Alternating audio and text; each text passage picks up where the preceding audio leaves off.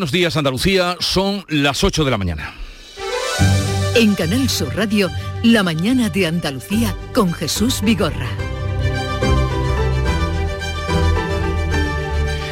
ETA dejó las armas hace hoy 10 años, dejó de matar y de atentar. La banda anunció ese 20 de octubre de 2011 el fin del terror y hoy lo celebramos, lo conmemoramos, aunque no haya pedido perdón, eh, que todos, ese perdón que todos le están exigiendo. La portavoz del gobierno demanda el perdón a Bildu y que deje de hacerle fiestas a los etarras que salen después de cumplir condena. Finalmente no habrá declaración institucional de condena al terrorismo en el Senado como estaba previsto para ayer. El PSOE la ha frenado para que no se politice, ha dicho. Ni en esto se ponen de acuerdo los políticos. Y 12.000 sanitarios contratados para hacer frente al COVID renovarán el 1 de noviembre por seis meses más. 8.000 se quedarán fuera y los sindicatos exigen que se les renueve a todos. La tierra ha temblado esta noche en La Palma y en Andalucía. Aquí se sintió ayer tarde un seísmo de 4,1 entre Cádiz y Sevilla, con epicentro en el pueblo sevillano de Pruna. Lo notaron los vecinos también de los pueblos colindantes. Y en La Palma se han incrementado esta noche los enjambres sísmicos, medio centenar en unas horas y a las 12 de la noche uno de 4,8, el más intenso hasta ahora desde que empezó el volcán. De estas y otras noticias les hablamos en un momento. Porque antes vamos a atender a la previsión del tiempo para hoy. Social Energy. La revolución solar ha llegado a Andalucía para ofrecerte la información del tiempo.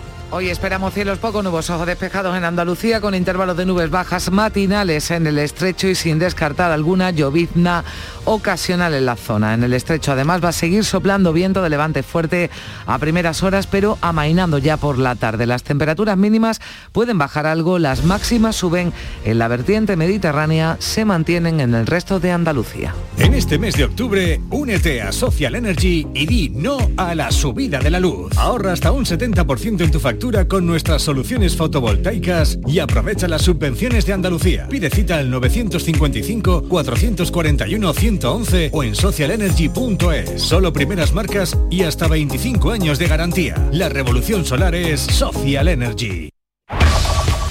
En Canal Sur Radio, la mañana de Andalucía con Jesús Vigorra. Noticias. Vamos a contarles que el gobierno andaluz se suma a las reivindicaciones de los agricultores para demandar un reparto justo de la política agraria común, la PAC, para nuestra comunidad. Carmen Rodríguez Gastón. Andalucía aporta el 36% de la renta agraria nacional, lo que representa que uno de cada tres agricultores españoles andaluz y por ello la Junta y las principales organizaciones agrarias se han unido en una declaración conjunta en la que piden al gobierno central que luche, que haga todo lo posible para que lleguen más fondos de la PAC Andalucía, algo fundamental para el campo para el campo de nuestra comunidad, decía el consejero de la presidencia, Elías Bendodo. El gobierno de Andalucía va de la mano con el sector agrario. Evidentemente, desde el gobierno de Andalucía no vamos a permitir que haya pérdida de fondos de la PAC en ninguna comarca de Andalucía. Una buena PAC para Andalucía sin duda es una buena PAC para España. Las organizaciones agradecen y aplauden la implicación del gobierno andaluz, lo hacía en el Mirador de Andalucía de Canal Sur Radio el responsable de COAP, Miguel López. Para nosotros es sencillamente un reconocimiento a un posicionamiento social que es absolutamente imprescindible en un marco de interés general para Andalucía. Nosotros podemos aceptar que vengan recortes que vienen propuestos desde Europa por restricciones presupuestarias y demás, lo que no se nos puede es quitar un 25% del presupuesto que estábamos recibiendo, llevárselo a las medidas ambientales y nosotros no poder recuperar ni siquiera un 10% de eso. Una declaración conjunta que se produce en una semana clave para la PAC. Mañana jueves el ministro de Agricultura, Luis Plana, reúne a las comunidades autónomas para presentar la propuesta del Plan Estratégico Nacional que tendrá que enviar España a Bruselas antes de final de este año. Las líneas básicas que se establezcan marcarán la distribución de unos 53.000 millones de euros en España. Y hablamos ahora de otro colectivo, el de los sanitarios. Un 60% de los empleados por la Junta para frenar y hacer frente a la pandemia va a renovar sus contratos seis meses más. Hablamos de 12.000 de un total de 20.000 sanitarios con el 100% de los médicos incluidos y el 66% del personal de enfermería. Más perjudicados salen colectivos como el personal de laboratorio, auxiliares y celadores. Los sindicatos alertan de la situación en la que quedarán hospitales y centros de salud por la salida de estos profesionales. Esperemos que no tengamos un nuevo episodio de hospitalizaciones en COVID, pero no olvidemos que los hospitales tienen que seguir funcionando, que durante esta pandemia han aumentado considerablemente la lista de espera y entendemos que los profesionales deben continuar. Y el consejero de la presidencia, Elías Bendoda, ha explicado que ahora esas contrataciones se hacen con, fondos propios, sin ayuda del Estado, respondiendo así a las críticas de los sindicatos. Yo lo entiendo, claro, nosotros ojalá pudiéramos contratar el, 100%, ¿no? pero evidentemente es una cifra alta y que cubre perfectamente los servicios. La primaria va a estar perfectamente no solo asistida, sino reforzada. Frente a estas explicaciones que daba el consejero de la presidencia, los sindicatos sanitarios se movilizan de nuevo hoy en Sevilla para protestar después de que el SAS haya decidido renovar a 12.000 profesionales contratados por la pandemia en toda Andalucía y dejar fuera a 8.000. Pilar González. Así es, la Junta contrató a 20.000 profesionales sanitarios de diferentes categorías para atender toda la demanda asistencial durante la pandemia. Los contratos, como habéis dicho, acaban el 31 de octubre y el SAS ha decidido prorrogar a 12.000 profesionales, con lo que 8.000 se quedarían fuera. El responsable de Sanidad de Comisiones Obreras, Juan José Limones, convocante de la convocatoria de la concentración de esta mañana, pide a la Junta que rectifique. Solo 12.000 de esos 20.000 contratos que acaban el 31 de octubre serán renovados. Por lo tanto, 8.000 compañeros van a la calle. Comisiones Obreras exige al señor Moreno Bonilla que cumpla su palabra y renueva al 100% la plantilla. Entiende que la finalización de los contratos temporales va a suponer mayor carga de trabajo para el resto de trabajadores y un deterioro en la atención sanitaria. La protesta a las diez y media de la mañana ante el edificio de gobierno del Hospital Virgen del Rocío. El gobierno andaluz vuelve a llamar a la responsabilidad de los 580.000 andaluces de más de 12 años que no se han vacunado contra la COVID. Andalucía ha puesto ya 13 millones de vacunas. El 92,1% de la población diana tiene ya al menos una dosis, un 90,4% las dos. En el llamamiento masivo de las últimas semanas ya se ha conseguido que 300.000 que estaban pendientes hayan puesto el pinchazo. En cuanto a los datos, Andalucía ha sumado este martes 183 nuevos contagios siete fallecidos más. Con estos datos, la incidencia acumulada a 14 días baja, baja algo, tres décimas tras tres jornadas de subidas consecutivas. Se queda hoy por hoy en 29,8 casos por cada 100.000 habitantes. Y el Gobierno confirma a través del secretario de Infraestructuras que habrá que pagar por usar las autovías a partir del año 2024. El Gobierno está decidido ya aplicar esta medida en dos años, así se la ha transmitido a Bruselas, pero aunque todavía hay dudas respecto al método que va a utilizar. Se baraja en un principio la fórmula que está extendida en la Unión Europea, que se usa en la vecina Portugal y que consiste en una pegatina que va en el coche, que permite a los conductores circular libremente por vías tarificadas. El precio de esa pegatina varía en función del tipo de vehículo y también del periodo de validez. La ministra de Transporte, Raquel Sánchez, dice que va a plantear en unos meses su propuesta ya definitiva del sistema de tarificación en las carreteras de alta capacidad. Así se va a llamar este nuevo peaje. En cualquier caso, decir que será un sistema que someteremos al debate, al análisis, a la reflexión con el conjunto de agentes sociales, los agentes económicos, el sector del transporte y que también buscaremos el consenso político los constructores tienen problemas para encontrar trabajadores en Málaga. Se están construyendo nuevas viviendas, pero hay dificultades para dar con ciertos tipos de perfiles o especialistas. Alicia Pérez. Pues sí, los constructores necesitan entre 5.000 y 10.000 trabajadores cualificados para sacar adelante sus promociones en los próximos meses y es que auguran un aumento de la actividad de un 10% durante 2022. Los sindicatos, mientras tanto, contestan que la falta de empleados es consecuencia de la precariedad del sector. Escuchamos al presidente de la Asociación Provincial de Constructores y Promotores de Málaga, Juan Manuel Rosillo, y también la contestación de Juan Rueda, el responsable del sector en comisiones obreras. En el sector de la construcción ha salido para medio y largo plazo tener un trabajo muy digno, bien remunerado y altamente tecnificado y de mm. cualificación. Ya no, no, nuestros jóvenes no pueden pensar que la construcción es un trabajo de bajo valor añadido. Es muy precario, o vamos, no se respetan los convenios, no se respetan los horarios, no se respetan los salarios, entonces es un sector duro de, físicamente, no tiene ningún aliciente eh, trabajar en la construcción. En Málaga hay más de 50.000 trabajadores directos de este sector. La consejera de Fomento de la Junta, Marifran Carazo, ha hecho balance del plan Vive, que ha impulsado la construcción de 3.000 viviendas para alquileres asequibles en toda Andalucía. Ha habido 83 millones en subvenciones a promotores que han servido para movilizar una inversión global de 270 millones y para crear 9.000 empleos. Y hay una tercera entrega de esta iniciativa dotada con 30 millones en ayudas. Marifran Carazo, consejera de Fomento, Infraestructuras y Ordenación del Territorio, nos atiende esta mañana. Buenos días, Marifran. Hola, buenos días. Em, ¿Cuándo van a estar listas esas 3.000 viviendas que contempla el Plan Vive? Bueno, hay algunas ya en pie y vendrá la construcción de una tras otra, incluso una terminada en el centro de la ciudad de Huelva. La primera convocatoria que lanzó este gobierno de un programa que es pionero eh, la hicimos en 2019. De ahí que ya haya promociones a lo largo de Andalucía que se están levantando y a partir de aquí, como decía, una tras otra, esta misma semana estuvimos con el presidente de la Junta de Andalucía en Cádiz, con una nueva fase de matadero también en la capital.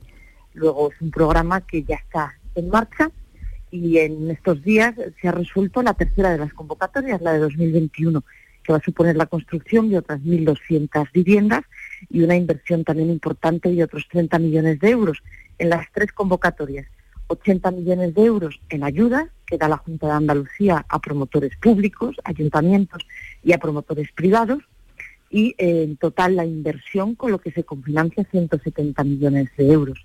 Y va a suponer la construcción de 3.000 nuevas viviendas solo con el programa de fomento del alquiler de vivienda protegida, que es a precio asequible especialmente dirigida para los más jóvenes. Eso le quería preguntar, nos dirá algún matiz más de a quién van dirigidas. Dice usted que preferentemente a jóvenes, mm, cómo se va a medir eh, o, mm, para el acceso, porque será muy superior, desde luego, la demanda a la oferta. ¿A quiénes van destinadas esas viviendas? Pues especialmente van dirigidas a los más jóvenes y a familias pues que necesitan contar en vivienda en alquiler eh, a precio asequible, lo que entendemos como vivienda protegida o de VTO, que una década después, por fin, se empieza a levantar, gracias a las ayudas de este programa de la Junta de Andalucía, vivienda de esta característica, nada más y nada menos que 3.000 viviendas, la comunidad autónoma que más ha impulsado el desarrollo de viviendas de este tipo en el conjunto de Andalucía. El precio del alquiler oscila entre los 200 y los 400 euros al mes y será eh, los registros de demandantes de vivienda que gestionan los ayuntamientos los que tendrán que asumir la gestión de esas familias que se incorporarán a estas viviendas en régimen de alquiler. Eh, son viviendas de protección, pero en régimen de alquiler. ¿Se contempla también eh, en un futuro eh, hacer viviendas para comprarlas, viviendas de protección oficial, pero para que las puedan comprar las personas que estén pendientes de una oportunidad así para tener un techo? También trabajamos en otros programas que suman otras mil viviendas más, que en este caso sí que son en régimen de venta el programa de permuta de suelos, que también es pionero. Saben que tenemos suelo por desarrollar, que somos todos los dueños, los andaluces, tienen la encomienda de desarrollo de ese suelo Abra, la agencia de vivienda, y con la permuta de suelo de vivienda protegida por viviendas, una fórmula de colaboración público-privada, ya hemos conseguido impulsar la promoción de 48 nuevas viviendas en la ciudad de Huelva, en el barrio de la Pescadería, Vamos a dar comienzo también la construcción de una nueva promoción en venta en la ciudad de Córdoba, en la huerta de San Isabel, y así hasta ocho proyectos. Pero todo ese suelo que llevaba años en barbecho, parado, imagínense, el solar de Huelva, desde el año 2005 que lo compró la Junta de Andalucía, ADI, llevaba sin desarrollarse utilizando esta fórmula en un momento donde tenemos detectada la necesidad, donde hay familias que necesitan contar de nuevo con vivienda protegida, gracias también a las ayudas de la Junta de Andalucía, gracias a que hemos hecho más atractiva la vivienda protegida, con cambios normativos que igualan su diseño también al de vivienda libre, con el nuevo plan Vive, que también mejora la vivienda protegida, pues estamos siendo capaces de que sea atractiva para el promotor, para las entidades financieras que financian esas operaciones pero también en definitiva para el comprador y para el arrendatario. Yo creo que este es el camino, el que marca el plan de vivienda, fomentar la construcción de vivienda protegida a precio asequible, a régimen de alquiler y también en venta. Mm, consejera, hoy un tema que está en todos los medios es ese cobro por el uso de autovías. Lo confirmaba ayer el secretario de Estado de Infraestructuras. Mm, ¿Qué opina usted? ¿Qué sabe usted? ¿Será realmente en 2024 cuando tengamos que pagar por la utilización de las autovías? Pues poco sabemos los anuncios ¿no? que se hacen públicos por parte del gobierno, igual que con la ley de vivienda. Y vuelvo a decir lo mismo, son asuntos eh, claves, sensibles que afectan a la población, que afectan a los andaluces. Y no se pueden lanzar medidas, como se ha hecho con la ley de vivienda, como se ha hecho durante dos años, la amenaza con el pago por el uso de nuestras carreteras, por esos peajes, para acabar confirmándonoslo hoy, parece, pero escuchaba a la ministra diciendo que a partir de este momento confirma eh, el pago en nuestras carreteras, pero que se abre el consenso. Mire, se ha tomado esta decisión sin acuerdo y su consenso ni con las comunidades autónomas. Andalucía, la Junta de Andalucía, la consejería que dirijo, gestiona y es de su competencia 10.500 kilómetros de carreteras, tantos como los que gestiona el Estado, y se debe hablar con las comunidades autónomas, en primer lugar, de un asunto que es delicado y en un momento en el que yo vuelvo a repetir que nos parece que el camino para ayudar a la recuperación económica tras una crisis motivada por la pandemia tan grave como la que hemos sufrido todos, no es subir impuestos, como está haciendo el gobierno de España, y no es imponer nuevas tasas, como puede ser la del peaje en nuestras carreteras. Para ayudar en estos momentos de máxima dificultad a reactivar la economía, la clave la que está dando y haciendo el gobierno de la Junta de Andalucía, bajando impuestos y ayudando a los andaluces para una salida de la crisis y para colaborar entre todo el conjunto de los andaluces a esa reactivación económica y ayudar también a la reactivación que tiene que tener nuestro Estado. Bueno. Marifran Carazo, consejera de Fomento, Infraestructuras y Ordenación del Territorio, gracias por estar con nosotros. Un saludo y buenos días. Pues muchísimas gracias y un saludo. España confía en alcanzar un acuerdo con Reino Unido sobre Gibraltar antes de que acabe este año. Un acuerdo, decía el ministro de Exteriores, José Manuel Álvarez, que dé garantía y estabilidad a toda la comarca del campo de Gibraltar. El ministro trasladaba un mensaje de tranquilidad a los alcaldes de los municipios afectados la pasada tarde en una reunión que mantenía con ellos en Madrid. ¿Qué ha trascendido de esa reunión, Fermín Soto? Bueno, pues eh, entre otros asuntos que en el caso de que no hubiese acuerdo entre Reino Unido y Unión Europea, eh, José Manuel trasladaba a los alcaldes del campo de Gibraltar que el gobierno está preparado para cualquier escenario. El plan A, por supuesto, es conseguir un acuerdo un acuerdo que va a ser mutuamente beneficioso. Pero por supuesto, estamos preparados para cualquier eventualidad. Hay ya una serie de medidas que se están aplicando en estos momentos y bueno, eso demuestra que hay evidentemente eh, una preparación para cualquier tipo de eventualidad que se pueda dar. Bien, aquí el encuentro con el responsable de Exteriores ha sido acogido con buenas expectativas. Desde Algeciras, su alcalde, José Ignacio Andaluce, eh, señala que no hay que desaprovechar este momento histórico para alcanzar un acuerdo entre la comunidad y el Reino Unido. Pues estamos viviendo una oportunidad histórica que no han conocido otras generaciones para encontrar un encaje jurídico que sea equilibrado, que sea justo, que sea armónico, eh, para que nuestra tierra crezca. Concluyo, los alcaldes del campo de Gibraltar han invitado al responsable de la diplomacia española a que visite el campo de Gibraltar con celeridad. Está con nosotros Juan Lozano, presidente de la Mancomunidad de Municipios del Campo de Gibraltar, que acudió también a esa reunión con los eh, de los alcaldes con el Ministerio de Exteriores. Juan Lozano, buenos días. Muy buenos días. Además de lo que nos aportaba nuestro compañero Fermín Soto y los testimonios que nos ofrecía, ¿cuál es su eh, valoración, impresión tras la reunión de ayer? Bueno, primero pues, eh, agradecer al ministro ¿no? que en tan poco tiempo como yendo al frente de, su ministerio pues haya tenido bien verse con, los representantes de, de, los ciudadanos del campo de Gibraltar, sus alcaldes, la mancomunidad porque es un problema que afecta a 270.000 habitantes y que, bueno, a nosotros nos preocupa. Son muchos los empleos y lo, mucho lo que supone para la economía del campo de Gibraltar unas relaciones fluidas, no una verja fluida, donde los ciudadanos puedan pasar eh, libremente todos los días a su puesto de trabajo, al igual que los, los gibraltareños también puedan también venir a, esta zona ¿no? del territorio también a, bueno, eh, ellos hacen un, gran consumo ¿no? de bienes y servicios en nuestra zona y eso supone, supone economía de riqueza. La verdad que la, reunión fue muy bien, pues bueno, la verdad como acaba acaba de decir Fermín hace un momento, eh, todos salimos muy con una grata satisfacción por las palabras del ministro, dándonos tranquilidad que el acuerdo ellos él tiene esperanza de que al final antes del 31 de diciembre se pueda eh, se pueda firmar ese tratado entre el Reino Unido y la Unión Europea que afecta a Gibraltar, del cual España está muy pendiente, estamos pendientes de esas conversaciones porque como sabemos todos tiene derecho de veto, pero al final nosotros lo que nos interesa es que haya tratado, que haya acuerdo y que esta zona de prosperidad común de la que se nos habla desde los gobiernos pues sea una realidad más pronto que tarde y el campo de Gibraltar pues pueda recibir esos fondos y esas políticas que tantos años eh, hemos venido reclamando todas las formaciones. ¿no? Nos piden unidad a todos los partidos políticos, a la zona, nosotros este, aquí en el campo de Gibraltar, todos los alcaldes, todos los ciudadanos lo tenemos claro, la sociedad civil, que estamos todos unidos en que ese acuerdo es vital. Y aprovechando esta circunstancia histórica que el gobierno de España viene trabajando, eh, viene trabajando para que el Brexit sea una oportunidad, pues estamos en esa situación y la verdad es que esperanzado de que antes del 31 de diciembre pues haya acuerdo que nos beneficie a todos.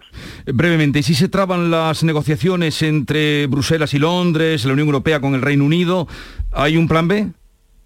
Bueno, eso es lo que nos traslada el ministro. A pregunta de, este presidente se le preguntó que si, bueno, que si al final, como en cualquier negociación, se puede romper y puede haber una, un no. Nos dice que sí, que el gobierno está trabajando en esa vía, pero que la vía principal es que haya acuerdo. No nos vamos a quedar con la parte de que haya acuerdo, que es la que nos traslada, nos trasladó ayer, que va a haber acuerdo, eso es lo que nos quiso decir, que nos viniésemos tranquilos, que va a haber acuerdo, por supuesto, siempre en cualquier negociación de entre dos partes puede no haberlo, pero él, él está convencido y así nos lo trasladó, nos lo quiso hacer llegar, que va a haber acuerdo y que estemos tranquilos y que vamos a ver eh, ese acuerdo, la firma de ese tratado más pronto que tarde, que es lo que deseamos todos. Bueno, Juan Lozano, presidente de la Mancomunidad de Municipios del Campo de Gibraltar, gracias por atendernos y ojalá sea así ese acuerdo y no haya alteración en el trasiego de trabajadores que todos los días pasan la verja. Un saludo y buenos días. Muy buenos días, muchas gracias. 8.22 minutos de la mañana. ¿En qué capítulo de tu vida estás ahora? ¿Quieres hacer una reforma? ¿Cambiar de coche? ¿Tus hijos ya necesitan un ordenador para cada uno? ¿O quizás alguno ya empieza la universidad? ¿Habéis encontrado el amor y buscáis un nidito? En Cofidis sabemos que dentro de una vida hay muchas vidas y por eso ahora te ofrecemos un nuevo préstamo personal de hasta 60.000 euros. Cofidis, cuenta con nosotros. ¿Perdona? ¿Desde cuándo es influencer Laura? Laura, desde nunca. ¿Y este post? A ver, hashtag tapas nuevas, hashtag caprichito, hashtag inspiración. Eh, ha jugado al triplex y le ha tocado. Fijo. Triplex de la 11. Podrás ganar hasta 150 euros por solo 50 céntimos. Hay tres sorteos diarios. Triplex de la 11. No te cambia la vida, pero te cambia el día y el post. 11. Cuando juegas tú, jugamos todos. Juega responsablemente y solo si eres mayor de edad. En cofidis.es puedes solicitar cómodamente hasta 60.000 euros. 100% online y sin cambiar de banco. Cofidis, cuenta con nosotros.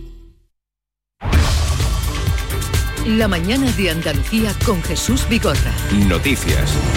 Hoy hace 10 años que te anunciaba el cese definitivo de la actividad armada. Siete palabras que supusieron un cambio en la historia más reciente de nuestro país. El sobresalto y la muerte que suponía cada atentado terrorista daba paso a una nueva etapa. Pero detrás quedaban 800 asesinatos. Para ellos y sus familias, esas siete palabras llegaban demasiado tarde. Beatriz Galeano. A las 7 de la tarde de ese 20 de octubre de 2011, el diario Gara, a través de un vídeo con la estética propia de los setarras, vestido de negro, con la cabeza cubierta por una tela blanca y la marca de ETA al fondo, pronunciaban un cambio radical en su forma de actuar. Ha decidido el cese definitivo de su actividad armada. ETA hace un llamamiento a los gobiernos de España y Francia. Dos minutos y 37 segundos para dejar atrás 43 años de atentados y asesinatos, 854 muertos, más de 7.000 heridos y 86 secuestrados. Es el legado de una banda terrorista que acompañó los primeros años de la democracia en España. Fue un triunfo de los políticos, los jueces y los cuerpos de seguridad. Partido Popular y PSOE se pusieron de acuerdo para ilegalizar al brazo político de la banda. Los jueces persiguieron sin descanso descanso a quienes apoyaban a los etarras y la policía y la Guardia Civil luchó con ahínco durante estos años para desmantelarla. Entre los familiares de las víctimas, opiniones diversas. Porque yo lo que quería era que no hubieran más atentados. Ya no hay más muertes, fue un respiro. A mí no me cambió nada a mí mi vida no me cambió nada. Después de esas siete palabras, en 2017 ETA entregó sus arsenales y anunció su disolución definitiva. Se acababa así la historia de una banda que marcó la vida de millones de españoles. Por suerte pasan los años y hay ya una generación a la que seguro hoy les tendremos que explicar quiénes eran los etarras. Y hemos llegado así a este día en el que se cumplen 10 años de ese anuncio de ETA, pero siguen las reacciones a las palabras de Otegui reconociendo el dolor de las víctimas. El gobierno las considera insuficientes y aunque valoran el gesto del líder de Bildu, le reclaman, lo hacía la portavoz del Ejecutivo Isabel Rodríguez, que pida perdón y que pase de las palabras a los hechos, condenando la violencia etarra y no participando más en homenajes a los presos. Creemos que los gestos están bien, pero que deben ir mucho más allá, que desde luego hay que pedir perdón por ese dolor y no participar de este tipo de manifestaciones, de encuentro, que lo que hacen es revictimizar eh, aquellos que lo padecieron y generar y recordar ese dolor en la sociedad española. Aquí en Andalucía la Junta anuncia que reformará la ley de asistencia a las víctimas del terrorismo, entre otros objetivos, para incluir a los afectados por atentados que en su momento no se pudieron acoger a las ayudas. El vicepresidente Juan Marín ha recordado que esta ley de 2010 es mejorable y después de reunirse con la Asociación Andaluza de Víctimas del Terrorismo se comprometía a su reforma. Y el terrorismo no puede ser el héroe. Los héroes son las víctimas y el gobierno andaluz se pone al lado de las víctimas. Por eso vamos a reformar esta ley, vamos a impulsar desde la vicepresidencia y la Consejería de Regeneración con la ayuda de todas las fuerzas políticas. Estoy convencido de que así será un proyecto de ley para que realmente de una vez por todas se haga justicia con ello. Se ha registrado un terremoto en Pruna, en Sevilla, que se ha sentido en varios puntos de la provincia y también en la localidad gaditana de Olvera. Sí, hablamos de un seismo de 4,1 grados de magnitud, solo un kilómetro de profundidad, por lo que ha sido sentido por muchos vecinos que daban aviso al 112 tras notar el temblor en sus casas. Eso sí, no hay que lamentar daños personales ni materiales, como nos contaba el alcalde de Olvera, Fernando Párraga a unos 7 kilómetros del casco urbano de, Olvera, entre Coripe y, la población de Olvera, más o menos. Yo concretamente he sentido el movimiento aquí en mi casa, desde mi casa pero no tenemos terremoto, 4,8 grados en la isla de Palma, se producía la pasada medianoche, se sentía en toda la isla, incluso en el norte de Tenerife. La, actividad sísmica ha aumentado, se han registrado medio centenar de pequeños seísmos esta pasada noche, pero a esta hora lo que preocupa son dos coladas de lava, una cercana al mar y otra muy próxima al barrio de La Laguna, donde los vecinos ya están desalojados. El director técnico del Plan de Emergencia Volcánica, Miguel Ángel Morcuende, ve posible que el río de magma se desgaje en dos, se canalice a través de dos vaguadas. Esto evitaría más destrucción. Circula eh, hacia el centro de la laguna en este momento, pero claro, no tenemos seguridad de que esto llegue hasta ese centro de la laguna porque hay un par de vaguadas que pueden servir para canalizar también esa colada más hacia el suroeste. Así están las cosas en La Palma y ahora conozcamos cuál es la situación del tráfico en Andalucía. Vitaldent te ofrece la información del tráfico. En Clínicas Vitaldent queremos verte sonreír. Desde la Dirección General de Tráfico nos informa Alfonso Martínez. Buenos días. Buenos días. Hasta ahora en la red de carreteras de Andalucía tengan precaución en Cádiz. Hay tráfico lento en dirección San Fernando, tanto en la A4 en Puerto Real como en la A48 en Chiclana de la Frontera. También en Córdoba, densidad circulatoria en la A4 en el entorno del Arcángel en ambos sentidos y dificultades en Málaga, en la A7 en, en Fuengirola y también a su paso por Marbella en ambos tramos en dirección Cádiz. En Sevilla hay densidad circulatoria en sentido a la capital hispalense en la 4 en el entorno de Bellavista y también en la 49 en dos tramos en Camas y también en Castilleja de la Cuesta, al igual que en la ronda S30 en el puente del Centenario en ambos sentidos. Hola, soy Nuria Fergo y todos los días me levanto con una sonrisa. Haz tú lo mismo y vuelve a sonreír. Este mes en Vitaldent te ofrecen un 20% de descuento en tu tratamiento de implantología. Llama al 900-101-001 y pide tu cita gratis. En Vitaldent quieren verte sonreír. Asegurarte en Montepío es muy diferente a hacerlo en otras compañías. Es como formar parte de una gran familia que lleva cuidando de los suyos más de 100 años. Descubre nuestras soluciones en salud, decesos, jurídico, retirada de carnet y mucho más, siempre a los mejores precios. Visita montepíoconductores.com. Montepío lo tiene cubierto. Y hoy también tenemos un recuerdo muy sentido por lo vivido a quien da nombre a nuestro estudio, Valentín García. Valentín es un tío con mucha, mucha suerte. Eh, mi oficio es contar cosas y, y bueno, yo mm, quizá lo que pueda aportar es eso, mi oficio. Pues hace dos Sí. años que nuestro compañero Valentín nos dijo adiós, pero dejó un gran legado profesional y también humano, con ese yo me curo que sigue más vivo que nunca. En la mañana de Andalucía de Canal Sur Radio, las noticias de Sevilla. Con Pilar González. Hola, buenos días. Hay retenciones en la entrada a Sevilla por la A49 de 4 kilómetros, uno en su prolongación por el patrocinio, tres en la autovía de Coria. También hay dos kilómetros de retenciones en la entrada a Sevilla por la autovía de Coria, Utrera y Mairena, uno en la entrada por el Alamillo. En la subida al Centenario hay cuatro kilómetros en sentido Cádiz, dos en el nudo de la Gota de Leche, donde el tráfico es intenso en ambos sentidos, en dirección a San Lázaro, y también es intenso por la avenida Juan Pablo II y Puente de las Delicias y en la avenida de la Palmera. Hoy tenemos el cielo prácticamente despejado, sopla viento variable flojo y las temperaturas sin cambios. La máxima prevista es de 32 grados en Écija y 31 en Lebrija, Morón y Sevilla. A esta hora tenemos 18 grados en la capital.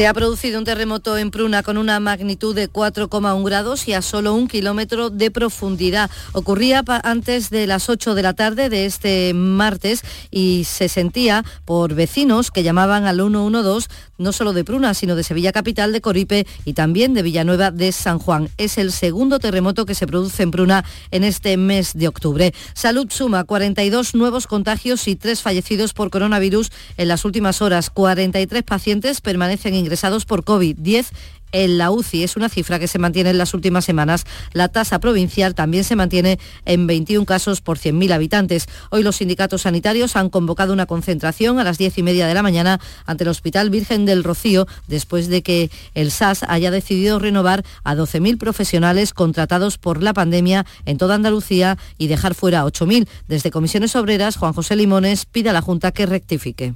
Solo 12.000 de esos 20.000 contratos que acaban el 31 de octubre serán renovados. Por lo tanto, 8.000 compañeros van a la calle. Comisiones Obreras exige al señor Moreno Bonilla que cumpla su palabra y renueva al 100% la plantilla. Habrá movilizaciones conjuntas de los ayuntamientos del Aljarafe y de los trabajadores del Hospital San Juan de Dios de Bormujos para pedir una gestión 100% pública del centro hospitalario. Tras la reunión mantenida con el comité de empresa, se ha decidido enviar un escrito conjunto al presidente de la Junta denunciando que 300.000 habitantes del Aljarafe tienen un 50% menos de recursos humanos y materiales que otras áreas sanitarias de la provincia. La directora gerente de este hospital, María Dolores Sacón, ha defendido aquí en Canal Sur Radio la calidad de la asistencia sanitaria que se da en el centro, aunque reconoce que hay demoras y espera subsanarlas en los próximos meses. Esperamos que en el plazo de, los próximos meses pues vayamos cogiendo ya el tono que nos permita mantener una normalidad en cuanto a las demoras. Se les asiste y se les atiende mm, dentro de unas condiciones de, primero, de unas infraestructuras absolutamente modélicas, unos profesionales de primer nivel. Sevilla va a recibir un equipo de prontoterapia donado por Amancio Ortega. Su fundación donará 280 millones de euros al Gobierno central para 10 equipos para toda España y uno vendrá aquí a Sevilla. Es una herramienta de alta tecnología para el tratamiento de muchos tipos de cáncer, sobre todo infantil y juvenil. Y hoy se celebra en Sevilla el Fórum Internacional sobre Masculinidades Positivas y Equidad de Género, que forma parte de la iniciativa Sevilla 21, octubre 21, que tiene lugar en torno a la celebración mañana del Día de los Hombres contra las Violencias Machistas. Acuden representantes de 100 organizaciones de 35 países. El que fuera delegado del Gobierno para la violencia de género, Miguel Lorente, forma parte de este movimiento. o se está a favor de esa transformación, a favor de la igualdad para erradicar la violencia, la discriminación y la injusticia social que, su- que supone, o se está a favor de esa construcción androcéntrica que mantiene la desigualdad, la discriminación y la violencia como parte de la normalidad. Sevilla 2000, tu inmobiliaria 100% sevillana y la más recomendada de Sevilla, te ofrece la información del deporte. Nuria desea buenos que días. tengas un buen Ya buscará hoy su primer triunfo en la Liga de Campeones, visita el Lille a las 9, la tercera jornada de la fase de grupos de la Champions. En caso de victoria, el equipo sevillista, que hasta el momento lleva dos empates, podría incluso pasar a liderar su grupo si el Salzburgo pierde en su partido de hoy. Una de las principales incógnitas es saber si Cundé, que se perdió por molestias el partido del domingo ante el Celta, vuelve al once titular. ¿Quieres vender tu vivienda en 30 días? Inmobiliaria Sevilla 2000, especialistas en servicios al propietario. Le regalamos valoración de su propiedad, certificado energético registrado, reportaje digital profesional con vídeo más planos y publicamos su inmueble en más de 100 portales inmobiliarios. Inmobiliaria Sevilla 2000, única inmobiliaria de Sevilla con certificado de calidad AENOR ISO 9001. Búsquenos en internet o en 955 51 33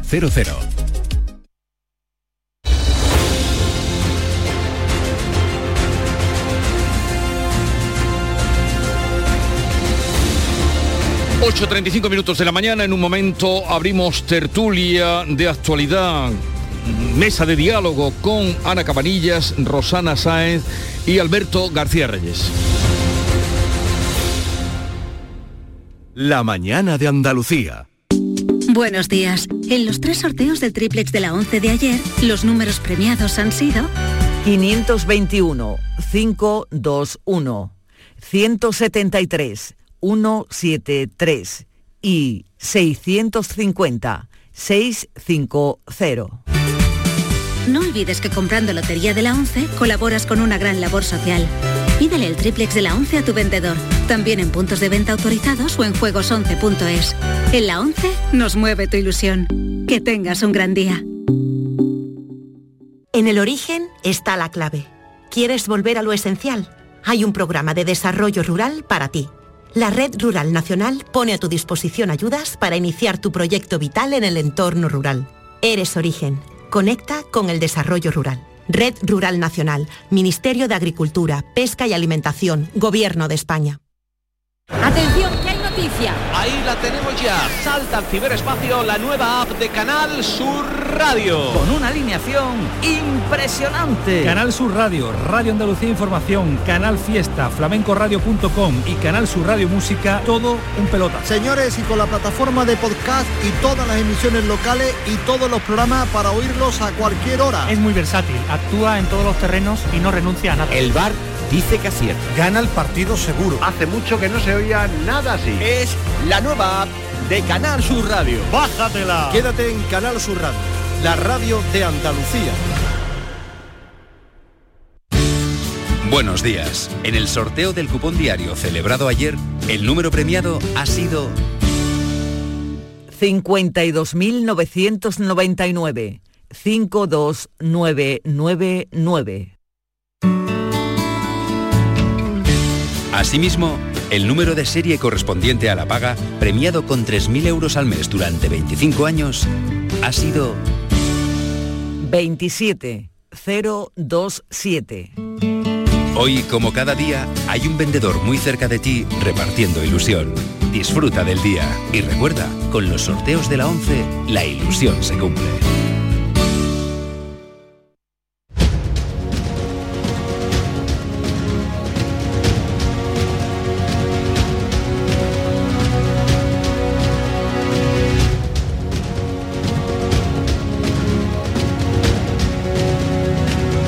Canal Sur Radio, La mañana de Andalucía con Jesús Vigorra.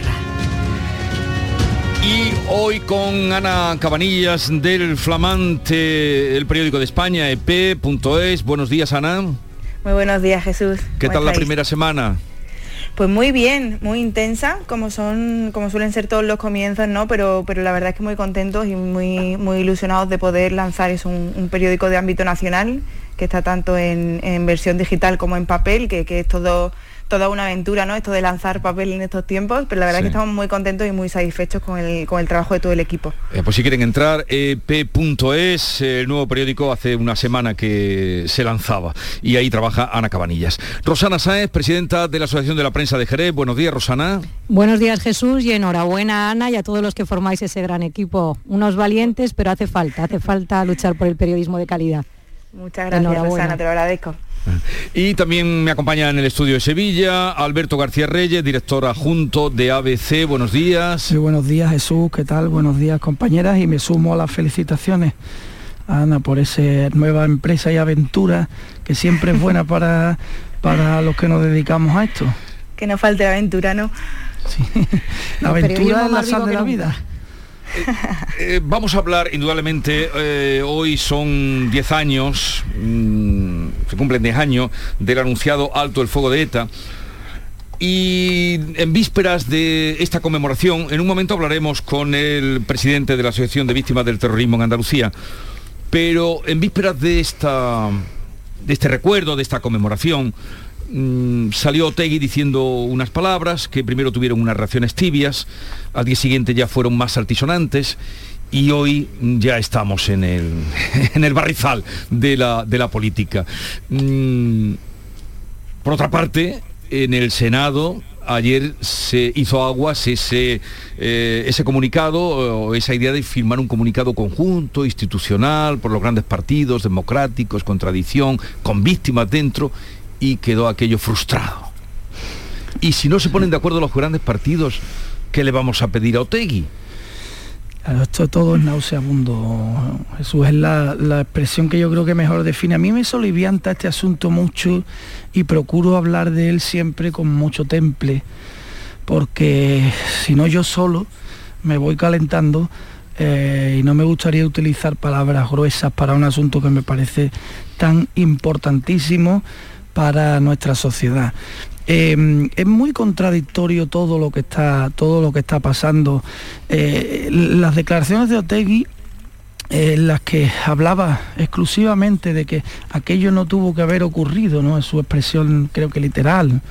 No, no hay en ningún caso una petición de perdón o de disculpa o de arrepentimiento. Eh, no hay ninguna colaboración con la justicia, que para mí es lo más importante, para la resolución de los más de 300 asesinatos de ETA que están eh, sin resolver, que eso sí que me parece que también es memoria democrática, ¿no? las víctimas eh, que no tienen aún, que no saben aún quiénes fueron los asesinos de sus familiares, tienen tanto derecho como cualquier víctima de cualquier otra barbarie en, ideológica eh, mm, en saberlo todo, tanto eh, para mí, y, están excluidas de esa ley de memoria democrática, yo no lo entiendo, pero en las declaraciones de, de Otegui hay algo que es perverso, que es maquiavélico, es diabólico, ¿no? Aquello no tuvo que ocurrir y le falta la, la, adversativa, ¿no? El pero. Pero claro, es que no hubo más remedio, ¿no? Claro, porque eh, al final acaban cayendo en el, juego de palabras este, en el que están intentando blanquear eh, lo que no era más que, eh, que unos pusieran la nuca y otros las pistolas. Y eh, acabo rápido con, con esta idea, se está intentando trasladar a la sociedad la idea de que son las víctimas ahora las que tienen que dar un paso ¿no? para esa convivencia, como decía Zapatero, que me parece deleznable. Las víctimas dan pasos todos los días hacia las tumbas de sus muertos mientras que los presos están dando pasos hacia sus casas. Así es. Eh, Ana y Rosana, un momentito porque vamos a saludar a Joaquín Vidal, luego seguimos con este asunto, de hecho con, con este es con el que vamos a hablar, o el tema por el que vamos a hablar con Joaquín Vidal, que es víctima de ETA, presidente de la Asociación Andaluza de Víctimas del Terrorismo, que es la más antigua de España tras la creación de la AVT. Eh, Joaquín Vidal, buenos días. Muy buenos días. ¿Cómo mm, vive usted este día? Bueno, ya sabemos que llevamos varios días ya desde el comunicado de, de Otegui de Arcai eh, sin parar, ¿me entiendes? Creo que eh, esta persona, eh, como bien apuntaron con aire de solemnidad, Otegui, nada de lo que digan puede deshacer el daño que han causado. Pero lógicamente desde la Asociación Andaluza Víctimas del Terrorismo Hace muchos años que veníamos reclamando un gesto público y claro de condena de la violencia y de reconocimiento del daño causado por parte de la actual izquierda de Chale. Por mm. tanto, para ser coherente con esa exigencia, debemos admitir que esta declaración de la, después de la conferencia de IET eh, nunca debería de haberse producido esto, pero yo creo que tardía al menos se ha dado un primer paso. Pero que sin lugar a dudas eh, el uso del asesinato, la violencia, el acoso y la extorsión como armas políticas merecen una condena rotunda y sin paliativo de ningún tipo. Eh, señor Vidal, de los 400 eh, casos que están todavía sin esclarecer, ¿cuántos corresponderían a Andalucía o personas que víctimas del terrorismo andaluces?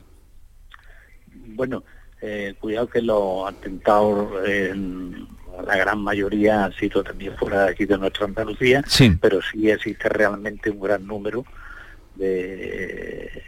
Yo podría decirle que si de los 370 aproximados casos que están impunes, puede que estaremos en ciento y pico de casos. Ciento y pico de Realmente aquí en Andalucía. Mm. Este cambio de la ley, porque la Junta reformará la ley de asistencia a las víctimas del terrorismo y abrirá un plazo extraordinario para que puedan solicitarla las que no pudieron acogerse a las ayudas, digamos, tendrán, tendrán otra oportunidad. Eh, ¿Son muchas las que están esperando o las que se quedaron fuera de haber podido ser compensadas? Bueno, realmente no son muchas, pero sí, son, aunque fuera una, es suficiente para que desde la asociación venimos ya con esta reclamación porque hay, en verdad hay mucha gente que desconoce, no, no atiende a los medios, no atiende eh, la realidad de, las cosas. Y entonces es lamentable que se quede ningún andaluz con esta ley, la ley 1010, a favor de las víctimas del terrorismo de aquí en Andalucía, que supuso una gran lucha por parte de la asociación con andaluza a conseguirla. Y ayer pudimos también un gran paso con el vicepresidente de la Junta, eh, Juan Marín, respecto a la posible reforma que podamos hacer en la realidad para que la, ley sea cada vez más práctica, más positiva en los apoyos y en las ayudas a, la, a las víctimas de aquí de Andalucía. Las disposiciones son muy positivas y esperemos y confiemos que, en breve podamos tener eh, esta reforma. Y con respecto a, ese mm, fracaso, digamos, que hubo ayer en el Senado en la idea de hacer un comunicado conjunto por los partidos mayoritarios, no sé, pero vamos, los mayoritarios que son los que tienen más responsabilidades de gobierno, indudablemente, y los que tienen unas convicciones democráticas. ¿Qué le parece a usted? Eh, que no se pudiera lograr ni siquiera a los 10 años un comunicado institucional, conjunto, condenando eh, pues eh, las acciones de ETA? Mm, a nosotros muy lamentable, sinceramente, porque lo primero que tenemos que mentalizarnos, y yo creo que así se lo pedimos a las instituciones, que el problema del terrorismo, el problema de la violencia no es un problema de partido, sino que es un problema de Estado. Y tenemos que ser todos consecuentes con la realidad. Y ahí tenemos que estar todos contra la, contra la violencia, contra los asesinatos, tenemos que estar en esa lucha, una unión general, y ahí no podemos, el denominador común ese tiene que ponderar por encima de todas las cosas. Y se lo exigimos a las instituciones y a los políticos. Nosotros desde aquí de Andalucía, la Asociación Andaluza jamás ha usado la política ni quiere eh, en, en el tema del sentido de partidismo, porque insisto, en nuestra mente está la realidad que es un problema de Estado. Y ahí tenemos que estar todos Joaquín Vidal, presidente de la Asociación Andaluza de Víctimas del Terrorismo, víctima él también de, ETA, gracias por estar con nosotros, un saludo y buenos días. Siempre a vuestra disposición, buenos días y que las cosas nos vengan mejor. Ojalá, Ojalá y, así sea. A ver, eh, Ana Cabanillas, Rosana Sáenz. Eh, Ana, venga, empieza tú, al hilo de lo que nos comentaba Joaquín Vidal, al hilo de lo que comentaba Alberto también. Sí, bueno, yo es que ayer justo estuve en el, Senado por la tarde, que fue cuando se, produjo este, este, desencuentro, ¿no? Eh, al final esto fue un, problema, bueno, eh, se presentó inicialmente una propuesta, el Partido Popular lo que hizo fue eh, incluir la petición de que, de que eso, de que se condenara eh, se condenara el terrorismo por parte de Bildu y de que eh, se, ayudara, se colaborase con la justicia para esclarecer todos los casos que quedan sin resolvernos. Y ahí fue cuando Bildu se desmarcó de esa declaración, por lo cual una declaración que tiene que tener un consenso, tienen que estar todos los grupos parlamentarios de acuerdo, pues se rompió ese consenso. Sí, a mí me parece eh, triste que esto ocurra 10 años después, cuando esto debía estar superado, pero es que es verdad que, tampoco ha habido una postura, hablábamos antes de Otegui, ¿no? Eh, sí que es verdad que ha, dicho que lamenta el dolor de las víctimas, pero bueno, como quien lamenta a alguien que se muere porque le ha caído un rayo, ¿no? Aquí falta, es decir, que hubo 800 personas, más de 800 personas, que, no es que se murieran por, un accidente, que es que fue una, banda terrorista quien los mató con unos fines políticos. Entonces, esto yo creo que hay que recordarlo, porque parece que simplemente lamentar el dolor de las víctimas es suficiente y no está mal, pero evidentemente em, lo que sucede es que hay que condenar la vía eh, de la violencia, ¿no? que, es lo que, es lo que no ha hecho, que es lo que falta y que es eh, lo que parece que no se atreve a hacer en, esa, eh, en ese equilibrio también que tiene el, mundo a ver chale. Pero Ana, tú que estabas ayer en el Senado, lo que hemos leído hoy es que mm, la propuesta la presenta el PSOE y luego es el mismo el que la retira, no tanto porque Bildu estuviera o no estuviera, sino porque, por lo menos lo que eh, leemos hoy, que eh, estaba, que el Partido Popular estaba politizando ese, pues ese acuerdo o esa negociación. Sí, bueno, mm, fue el Partido Popular, claro, el que quería también, o sea, eh, dar esta perspectiva ¿no? de las víctimas, de ayudar a esclarecer, eh, si, vamos a, conmemorar, también vamos a poner eh, una coletilla para que se ayude a esclarecer. Y aquí fue cuando Bildu se, se, descolgó un poco de esta, de esta iniciativa, ¿no? Pero podrían haber seguido los partidos mayoritarios, digo yo, ¿no? para dar Pues normalmente, normalmente suelen ser por consenso estas cosas, porque sí, o sea, se puede hacer, pero normalmente sí que una declaración institucional es de todo el Congreso, o sea, de todo el Congreso, de toda la Cámara, representa a todos los grupos.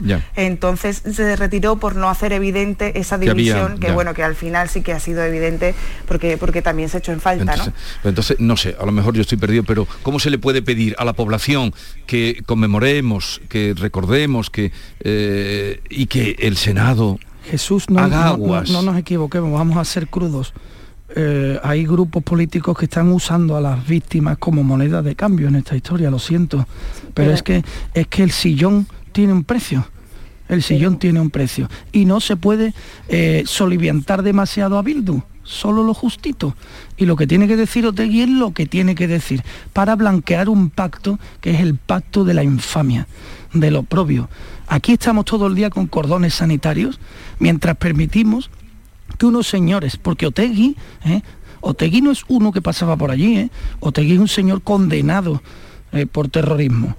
Estamos permitiendo que esos señores que han sido condenados por terrorismo estén decidiendo las cuestiones clave del futuro de nuestro país, porque el presidente del gobierno, Pedro Sánchez, ha decidido que le viene bien para su sillón. Esta es la situación en la que estamos.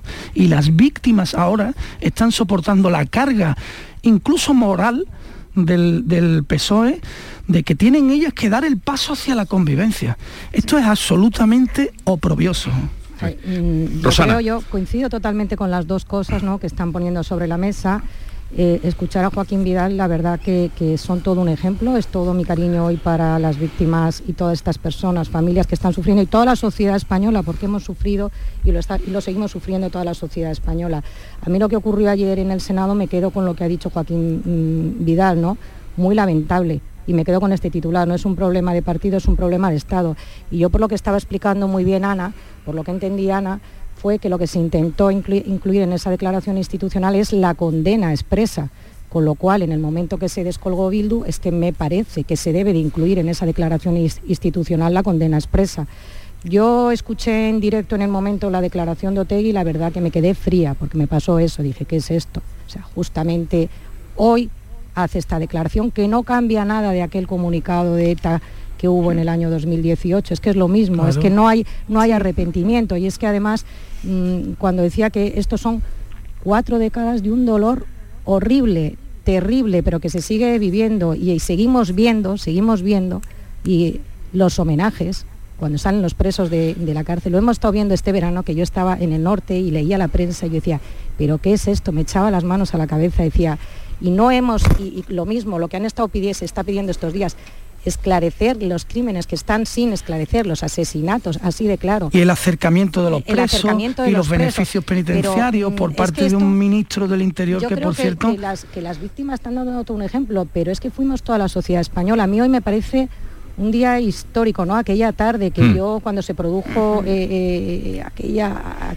viendo el vídeo eh, y esa declaración, pero todavía queda muchísimo trabajo por hacer y quedan todavía muchas cosas por cambiar, porque cuando yo digo que todos lo sufrimos, yo he vivido en el País Vasco, he vivido en Madrid, he vivido en Santander, vecino del País Vasco, y tengo que decir, y estoy segura que muchas personas como yo, y así se lo trasladaba ayer a mis hijos, he pasado mucho miedo en mi juventud, en mi niñez, y además recuerdo a mis padres decirme, ten cuidado, no aparques el coche, no pases por delante de un cuartel de la Guardia Civil, ten cuidado donde dejas el coche. Y la gente en el País Vasco ha pasado mucho, mucho miedo. Yo soy, yo soy hijo de militar, yo soy hijo de militar y he vivido, me he criado mirando debajo pues del coche antes de montarme. eso o es como una cosa natural. Es que eso lo hemos vivido.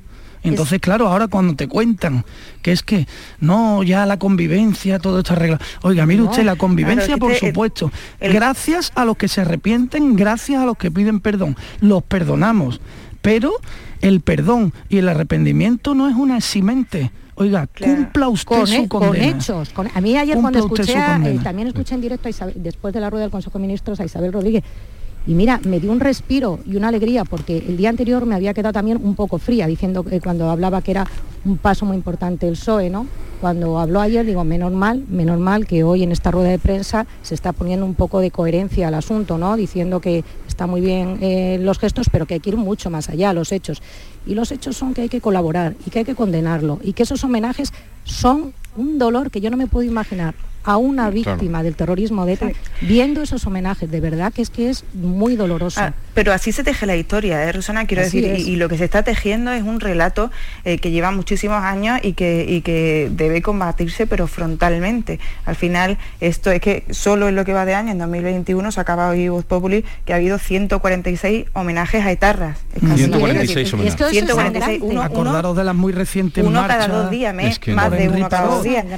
Por y aquí estamos hablando de que lo que están haciendo en la izquierda es ponerse una, capita de pintura, ¿no? Para decir, bueno, sí, vamos a reconocer el dolor de las víctimas. ¿Para qué? Esto es una estrategia política. Claro que eh, sí. Eh, teníamos razón. Eh, lo que dijo Arnaldo Tegui el lunes, eso ya lo dijo ETA en un comunicado en 2018. ¿Qué pasa?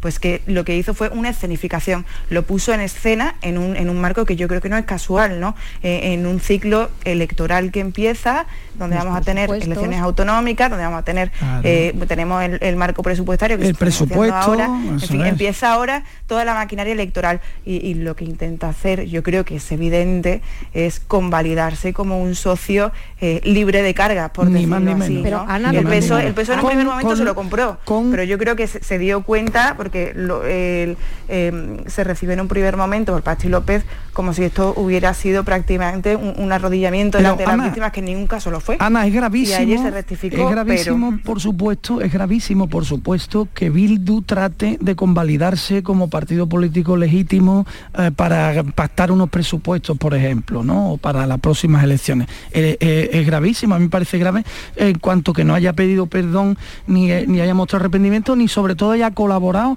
para el esclarecimiento de los crímenes que están sin resolver. Pero aún más grave, en mi opinión, es que esto esté produciéndose con la aquiescencia o con la conveniencia del partido mayoritario en, este país, del, del, del Pero PSOE, de Pedro Sánchez. esto no puede ser. El partido que ha presentado la ley de memoria democrática junto con Podemos, que están todo el día, que si el franquismo, que me parece muy bien, yo defiendo la reparación de las víctimas del franquismo lo que pasó a muerte, hace 10 años, lo defiendo. ¿Y qué os parece que los jóvenes no sepan quién es Miguel Ángel Blanco? Y que en el País Vasco se haya hecho una encuesta también en la universidad y no conozcan lo que pasó. Y, Muchos si saben quién fue Franco. Es que eso es muy fuerte que no sepan quién es Miguel Ángel Blanco, ¿no? Yo me he ocupado de contárselo a mis hijos y le he dicho, por favor, contarlo, porque es que esto no puede quedar así. Que por cierto, el asesino de Miguel Ángel Blanco que le disparó, vamos a recordar todos los detalles, porque le disparó de rodillas en un bosque de espaldas, ¿vale? Después de dos días con toda España en la calle, ese acaba de ser eh, de obtener un beneficio penitenciario por parte del Ministerio del Interior. Pues tú me No hay más que decir, se llama Chapote. No hay más que decir, el que disparó. Y una pregunta que, le hago a Ana, ya que estaba ayer en el Senado, que es lo mismo. Eh, lo que estamos hablando, en esa declaración institucional, Bildu se niega a condenar, o sea, no se incluye esa condena. Entonces, es que yo entiendo que eso a mí me parece gravísimo. Eh, mm, no, claro, claro, pero Bildu, quiero decir, va en su línea. Bildu eh, lamenta mucho la muerte como si le hubiera caído una maceta, eh, pero no condena la actividad terrorista, que al final... Eh, pero, pero ¿qué pasa? Pues que sale Arnaldo Tegui haciendo esa escenificación y ese mensaje, sobre todo en una parte de la izquierda, que digamos que está más vinculada, recordemos que Bildu también y la izquierda del Chale está muy vinculada eh, a, los movimientos de izquierda, inicialmente desde, el, franquismo, eh, pues sí cala y cala y, ya para esto, para mucha parte de la sociedad, esto se convalida como un perdón, que nosotros eh, podemos ver claramente que hay deficiencias ¿no? en, esas declaraciones, pero para una parte del electorado, bueno, el electorado de Podemos, en Podemos estaban celebrándolo, Pablo Iglesias incluso llegó a, alabar el sentido de Estado de, Otegui por estas palabras. y, un hombre de Estado y de paz, El Partido Socialista ha tenido que moderarse, pero un una, parte de su electorado también compra este mensaje de que, bueno, de que ya hemos pasado página y Bildu ha pedido perdón. Un momentito, que llegan las 9 de la mañana y ahora continuamos.